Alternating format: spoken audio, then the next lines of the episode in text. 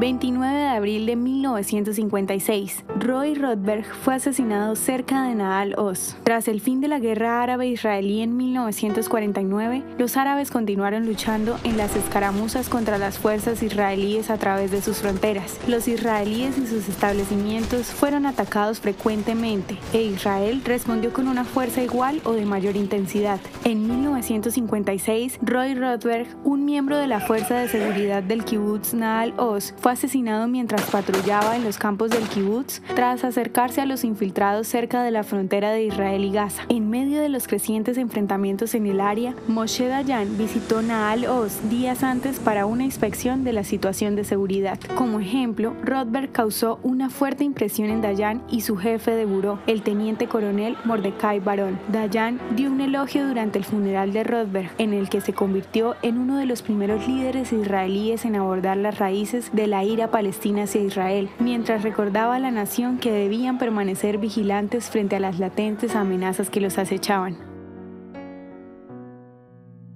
¿Te gustaría recibir estos audios en tu WhatsApp? Compartimos nuevos episodios todos los días. Suscríbete sin costo alguno ingresando a www.hoyenlahistoriadeisrael.com. Hacerlo es muy fácil. También puedes encontrarnos como arroba hoy en la historia de Israel en Instagram, Facebook, Spotify y otras plataformas digitales. Comparte este audio para que otros conozcan más acerca de Israel.